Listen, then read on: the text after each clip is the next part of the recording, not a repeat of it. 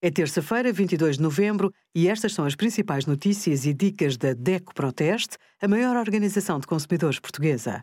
Hoje, em DECO.proteste.pt, sugerimos telecomunicações, custos de rescisão baixam, mas mantêm-se nas centenas de euros, como poupar no aquecimento da casa e os resultados do nosso teste a 147 aspiradores Trenó.